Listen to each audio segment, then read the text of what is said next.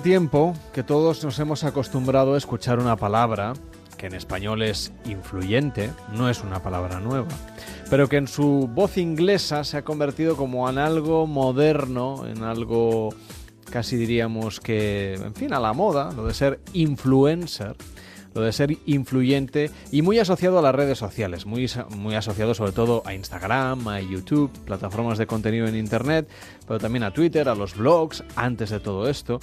Y nos preguntamos cómo es la vida de un influyente digital y sobre todo cómo convertirse en influyente digital y cómo pueden las marcas y las empresas confiar, por ejemplo, en estos nuevos prescriptores de producto, los podríamos llamar más o menos así. Queremos saludar a Arancha Pérez. ¿Qué tal, Arancha? Muy buenas noches. Hola, ¿qué tal? Buenas noches. Que es directora de la agencia Influency, que hace de intermediaria entre estas realidades, entre los influyentes digitales y las empresas, las marcas, mm, los destinos turísticos también, ¿por qué no? Que quieren eh, utilizar la repercusión, la proximidad y los valores que tienen normalmente estos influyentes digitales para convertirlos en prescriptores de sus productos. No sé, en España, eh, evidentemente todo esto viene capitaneado normalmente por las tendencias que llegan de Estados Unidos, pero no sé si en nuestro país estamos mm, en una buena posición en esta Liga Mundial de la Influencia Digital. Me lo preguntas. Sí, me gustaría saber tu opinión al respecto.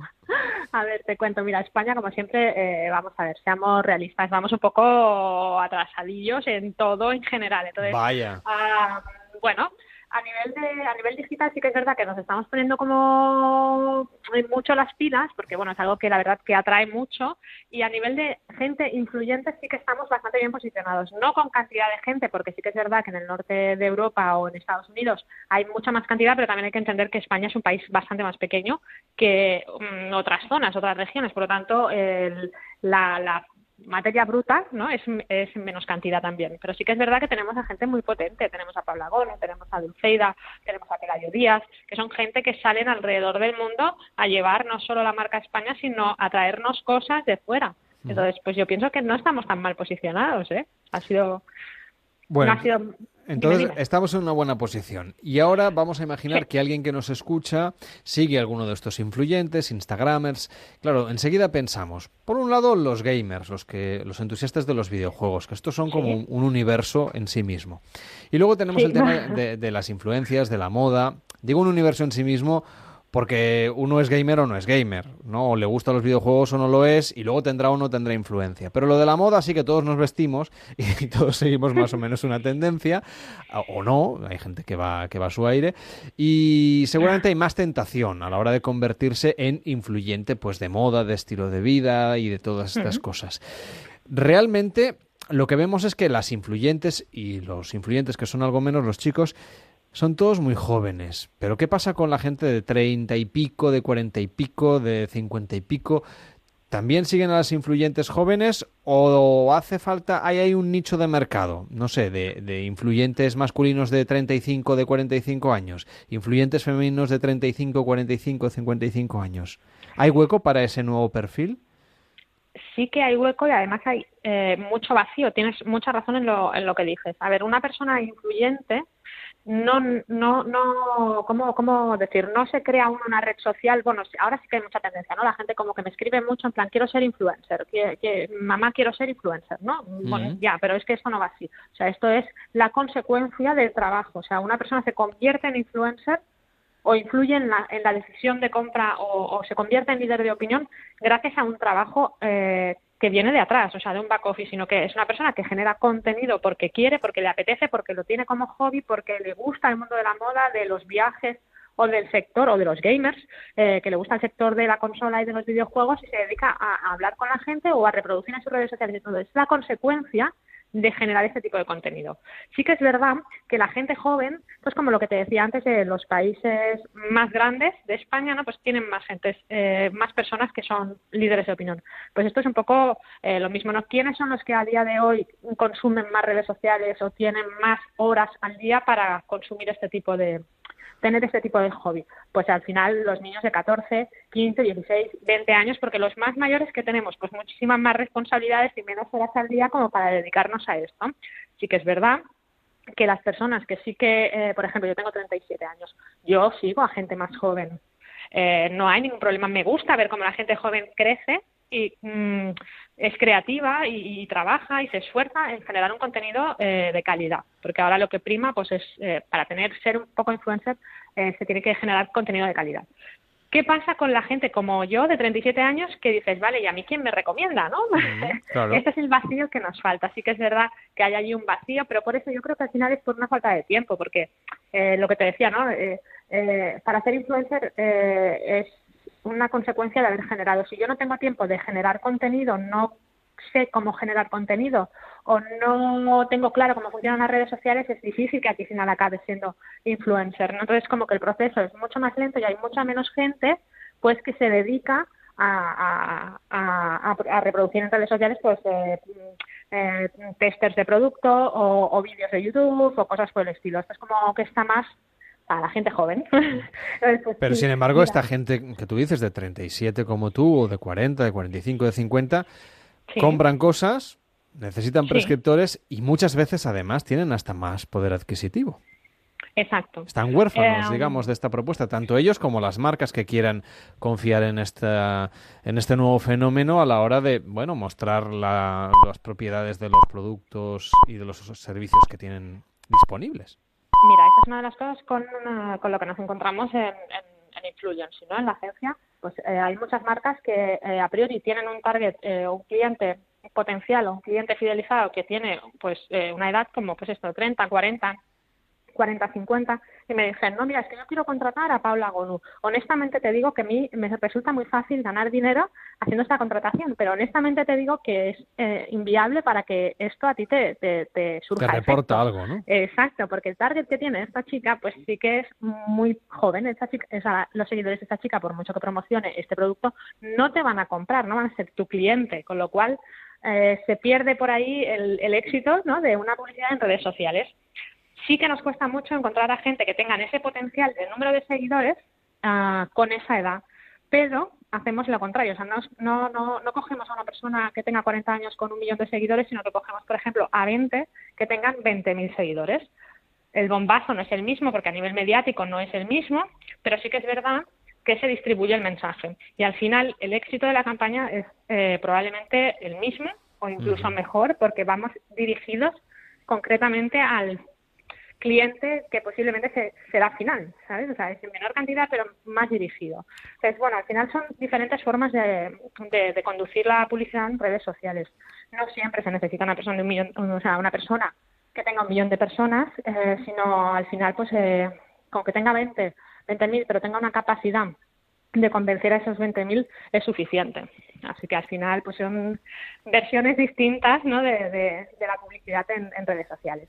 Cuando trabajamos, cuando trabajáis sobre Internet con las marcas, claro, supongo que en la publicidad en la radio, en la televisión, en, la prensa escrita está mucho más tasado, hay unas tarifas, hay un retorno de la inversión, hay una ciencia detrás ¿no? que ha ido calculando todo esto durante los años que hace que existen estos soportes publicitarios. Pero claro, lo de Internet es tan nuevo que yo no sé si las marcas son capaces de saber exactamente, bueno, yo invierto tanto en que esta influyente digital se ponga estos zapatos, pero ¿cómo sé luego cuántos zapatos de más voy a vender? Claro, esto es lo que, mm, o sea, esto es lo que es parte de mi trabajo, digamos, ¿no? O sea, por ejemplo, a mí las marcas es evidente que yo hay muchas veces que me voy a, me reclaman, ¿no? Eh, empresas multinacionales muy grandes. Hace poco estuve en el Colegio de Publicistas de Cataluña precisamente dando una ponencia por esto, ¿no? Pues porque ellos, eh, a pesar de tener un equipo formidable de directivos, pues ya se han quedado como un poco anticuados, ¿no? En ese aspecto, pues porque ya tienen una edad que no están del todo alertas en este, en este punto. Entonces sí que me reclaman como para que yo les haga esa función. O sea, a mí cuando me llaman y me piden una campaña, sobre todo me piden que les optimice el presupuesto. Me dicen, mira, Lancha, tengo tanto presupuesto, ¿qué puedo hacer para que funcione una campaña en las redes sociales? ¿Qué retorno va a tener esta inversión en mi, en mi producto, o sea, en, mi, en mis finanzas ¿no? de empresa? Y eso es un, trabajo que al final mm, se, lo, se lo hago yo. Entonces, eh, pues es complicado, es simplemente pues estar un poco alerta a cómo funciona las redes sociales, a cómo funciona eh, pues internet, a cómo funciona un poco el consumidor a través de las redes sociales, que es diferente el tipo de eh, pues de acto ¿no? que uno tiene cuando pues mm, ve un anuncio de televisión o cuando me lo recomienda una persona a la que yo le tengo asociado un fenómeno fan. Es completamente distinto y al final pues hemos aprendido a base de especializarnos en este tipo de publicidad. Para mí me resulta muy fácil, ¿sabes?, hacer ese tipo de informe, pero entiendo que para el resto de la marca, de las marcas o el resto de personas, pues no, no les sea tan tan fácil. Al final, pues el prueba-error también nos ha ayudado mucho. ¿Y estos influyentes digitales tienen que hacerse las fotos ellos mismos? ¿Es mejor que busquen a un fotógrafo? que en fin que les haga se saque su mejor su mejor cara y que abusar de los filtros es mejor ser más natural porque claro, salir bien siempre en las fotos es muy relevante, sobre todo en Instagram. A ver, pues esto es como eh, crearte un perfil al final es, eh, para mí, para mi modo de entender y lo que yo le traslado a, a los representados o a la gente que quiere dedicarse eh, a ser influencer, entre comillas, ya te digo, ser influencer es una consecuencia de, ¿sabes? al final no es hoy soy influencer porque me he abierto una cuenta de Instagram. Sí que es verdad que ellos tienen, o, nosotros cuando reproducimos una foto en Instagram, tenemos una persona que nos hace la fotografía, pero también hay muchas veces que me hago un selfie o se hace un selfie eh, la persona en concreto que tiene esa red social. Al final no se trata tampoco solo de que salir bien en la fotografía, sino que el concepto de la fotografía sea diga, algo, o sea, lance un mensaje. Si estoy en la playa no es una foto, eh, mira qué bueno estoy, ¿sabes? sino pues eh, mira el atardecer o la composición de la fotografía, la perspectiva. Es decir, al final el que es un poco creativo sabe cómo enseñarle a la gente cosas bonitas, que se trata de eso al final, ¿no? No es el de salir guapo o salir feo, sino de al final generar algo que atraiga a la gente. Pues hay veces que, bueno, yo conozco a gente que tienen redes sociales mm, preciosas, o sea, o sea, perfiles realmente bonitos y no son John Cortajarena, ¿sabes? Al final no creo que se tenga que... Dime. Pero te iba a decir justamente eso, si no te da la sensación de que quizá las redes sociales, Instagram, ¿no? que es la, hmm. la red de fotografías por excelencia, no reproduce excesivamente una belleza muy, eh, yo no sé si artificial o natural, pero en cualquier caso muy paradigmática de lo que la publicidad nos dice que debe ser. Eh, vamos, que parece que expulse a los que no, a los feos, para decirlo claramente. No, no creo que. Mira, ahí tengo que darte como el 50% 50-50. la publicidad siempre, siempre ha sido muy hipócrita en este sentido. O sea, siempre, la analógica y la de ahora, o sea, las redes sociales. Siempre ha parecido que hay un modelo de belleza, que hay un canon que seguir y el que no lo sigue o no lo comparte o sale fuera de ese modelo, parece que no debe de ser premiado ¿no? por, seguidores o por eh, ser reconocido.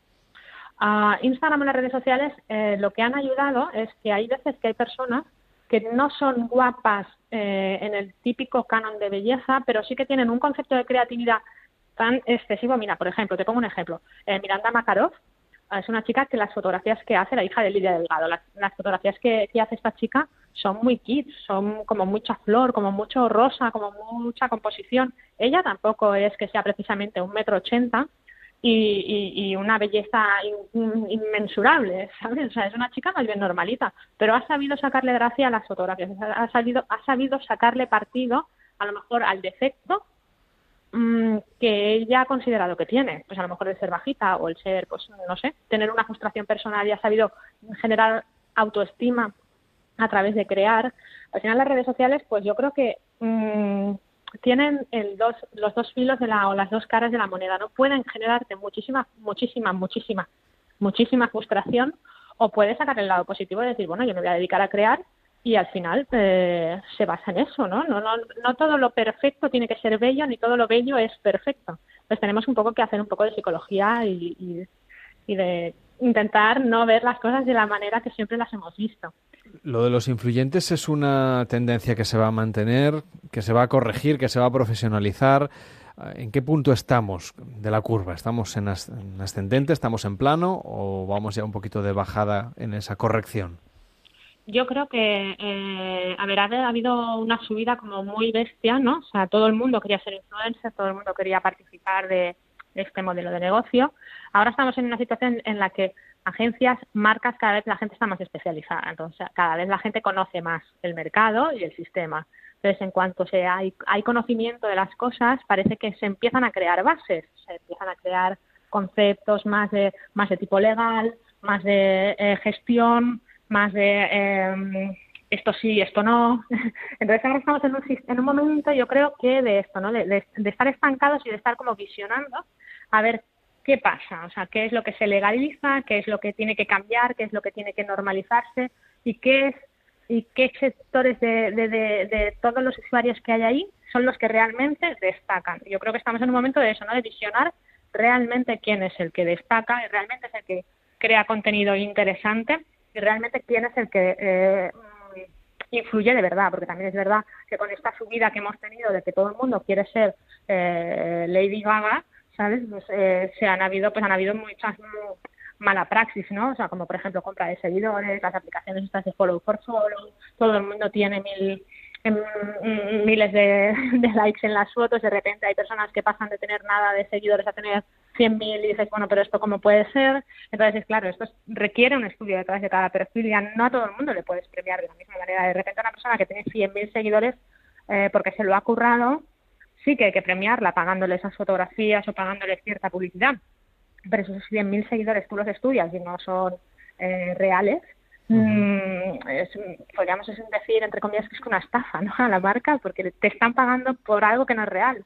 Entonces, claro, en el momento en el que las marcas y agencias nos hemos dado cuenta de todo este mm, esto, ¿no? Pues tenemos que eh, poner un poco de freno, pisar un poco y decir, bueno, a ver, tú sí, tú no, tú sí, tú no. Y esto, pues el que hablábamos antes, sí que genera frustración, ¿no? De por qué está así, por qué yo no, y por qué a esta le das cosas y a mí no, y por qué tal, y porque, bueno, pues al final, pues porque no se le puede dar a todo el mundo, ¿sabes? O sea, eh, esto es como en la universidad, ¿no? Te ponen un, siempre está el listillo de la clase, pero porque a lo mejor es inteligente y hay otro que es también el que se le ocurra, pero no los 40 de la clase tienen un 9 al final del curso, ¿no? Pues esto es un poco igual, o sea, es una cuestión pues de, de ser honesto sobre todo y de, y de, trabajarlo. Y ahora pues estamos en ese proceso. Cuando pasemos este proceso seguramente pues tendremos otra vez como, eh, para que te hagas una idea, en el mundo de la pasarela pues eh, las top, ¿no? Y no habrá discusión qué es esto y que se tiene que hacer así. y la pregunta del millón. ¿Se hacen millonarios los Instagramers, los eh, YouTubers, como leemos de vez en cuando en la prensa? No se paga mal pero también es verdad que se dedican muchas horas, o sea, es decir, eh, también a mí cuando me voy a dar clases o conferencias a, sitios o cuando me siento en mesas redondas en debates, es un poco como, vale, sí, la gente sí que gana mucho dinero. O sea, por una foto se pueden pagar 3.000 euros o incluso más, eh, por unos Insta Stories se puede pagar mucho dinero o por un vídeo de YouTube se pueden pagar cantidades descomunales. Sí, pero es que detrás hay una edición, detrás hay un momento en el que se tienen que hacer unas fotografías, se tienen que editar se tienen que subir, se tiene que interactuar, son horas que esa persona está dedicándose a eso. Si tú contabilizas y haces de esos, por ejemplo, 3.000 euros, tú los divides en todas esas horas de trabajo, a lo mejor piensas que no están rentables, ¿sabes? Pero nosotros solo estamos acostumbrados a ver el número final. Y tú además eso lo comparas con la publicidad analógica. Yo he tenido marcas que han querido meter eh, sus productos en series de televisión durante un trimestre y han dado más de 600.000 euros por una mm, por meter unos zapatitos en, una serie de televisión local. Que nadie se va a fijar en esa serie de, qué marca es ni el modelo de zapato que lleva la actriz en esa serie. Sin embargo aquí estamos invirtiendo muchísimo menos dinero pero para un público y un cliente potencial que seguramente eh, el 80% acabará por comprarte algo. Entonces eh, mm, si comparamos antes se pagaba muchísimo más en publicidad y tenía menos retorno que de lo que se paga ahora y el retorno que se tiene. Y aún así seguimos pensando que esta gente cobra mucho dinero, ¿sabes? Un fenómeno interesante el que estamos comentando esta noche con Arancha Pérez, que es directora general de Influency, una agencia de influyentes digitales. Que vaya muy bien, Arancha. Buenas noches. Muchas gracias. Buenas noches. Este verano, Noches de